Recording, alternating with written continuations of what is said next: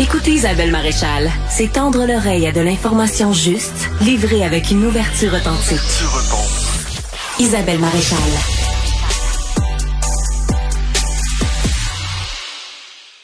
Bonjour Richard Belliveau, docteur en biochimie, chroniqueur au Journal de Montréal. Il y a un nouveau rapport, Richard, qui a été publié aujourd'hui par la Société canadienne du cancer, qui montre que le nombre de personnes qui ont ou qui ont eu un cancer au pays continue de grimper. Là, on a eu des chiffres justement il y a quelques jours de plus d'un million et demi de personnes.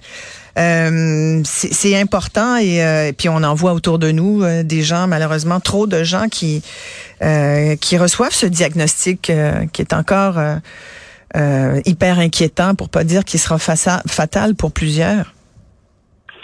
Oui, effectivement, c'est un rapport très important que celui-ci de la Société canadienne du cancer sur les statistiques canadiennes en 2022. Alors, je pense que c'est important de regarder ça dans dans l'ensemble. Il y a beaucoup, beaucoup de chiffres. J'en ai extrait quelques-uns pour vous. J'ai digéré le rapport un peu.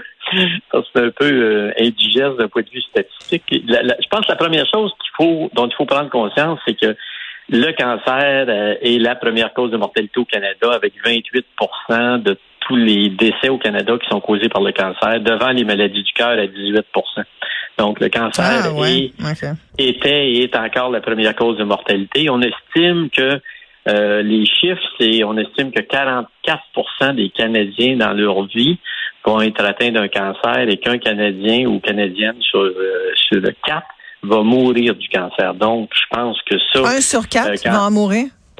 Oui, c'est ça. Alors, c'est beaucoup. Je pense que lorsqu'on parle du cancer, c'est normal d'en avoir peur. C'est, mais je pense que c'est, il faut en parler, il faut en prendre conscience.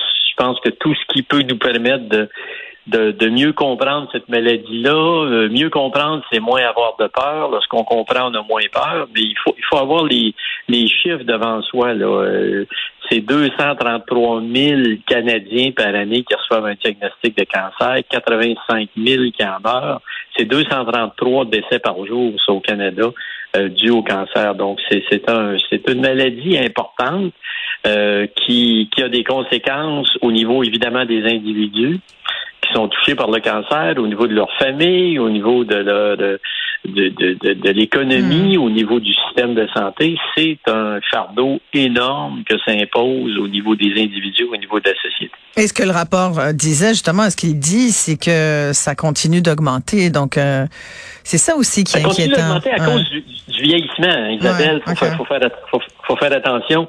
Euh, c'est pas, il n'y a pas d'augmentation. Souvent, on dit ça. Euh, les gens pensent que la pollution augmente les cancers et tout. C'est faux. Essentiellement, les, les, les, les chiffres montrent que c'est essentiellement le vieillissement de la population et l'augmentation de l'obésité.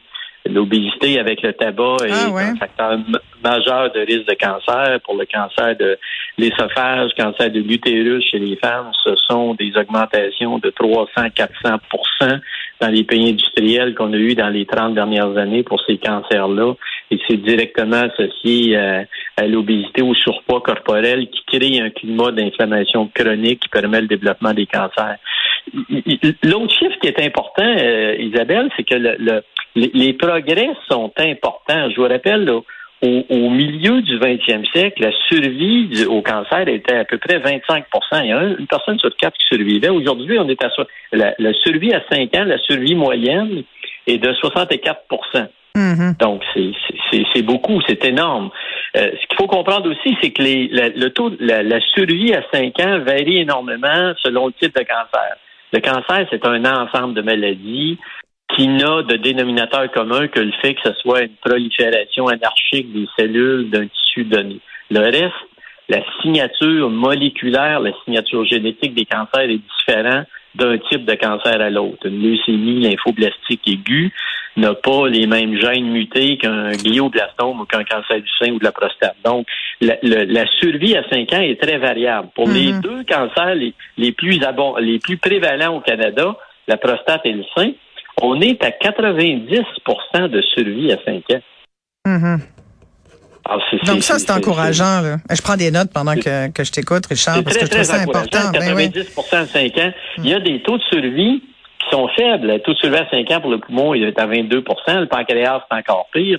Parce que ces cancers-là ont des signatures moléculaires, ont des gènes différents et on n'a pas encore trouver des façons, on n'a pas développé des médicaments qui permettent de cibler ces gènes-là de façon spécifique. En fait, tu, es en train de nous décrire toutes sortes de types de, maladies euh, cancéreuses, mais mais oui, euh, on, on, dit souvent le cancer comme s'il y en avait qu'un, mais dans le fond, c'est plusieurs, c'est plein de cancers différents avec chacun leur histoire aussi et leur euh, leur traitement. Parce que il y a quelqu'un qui m'écrivait euh, justement la, semaine dernière par, dans la foulée là, du rapport euh, qui est sorti, c'est Stade canadienne sur le cancer et qui disait comment ça se fait qu'on on trouve des remèdes à toutes sortes de maladies, mais le cancer, on dirait qu'on n'arrive pas à trouver le remède pour le contre le cancer. Oh, on en trouve beaucoup. Les, comme je l'ai dit, le, taux de survie est passé de 25% à 64 le, taux de survie pour le, cancer de la thyroïde à 5 ans, c'est plus c'est presque 100% Testicule, la même chose. Il y a des cancers auxquels on survit complètement et, on survit à beaucoup de cancers. On meurt mm-hmm. d'autres choses, mais on, survit à beaucoup de cancers à cause des progrès qu'il y a eu en recherche. en, biochimie, en génétique, ça a permis de développer, d'identifier les cibles euh, dans les cellules cancéreuses et de développer des médicaments qui, qui, qui attaquent ces cibles-là. Le, cancer, c'est une maladie du vieillissement. 90% hein. de la prévalence des cancers dans une population donnée, c'est ça se retrouve chez des gens qui ont plus de 50 ans. Les cancers pédiatriques sont une rareté, c'est moins de 1% des cancers. Et il, il, y, il y en a euh, 9% entre 18 et 50 ans, mais 90 c'est en haut de 50 ans. C'est lié au fait que le cancer prend des décennies à, se développer et le cancer qui se développe à 60, 70 ans dans votre sein, votre poumon, votre cœur, votre foie, votre, votre cerveau, euh, a commencé à, se développer il y a une vingtaine, il y a une trentaine, il y a une quarantaine d'années.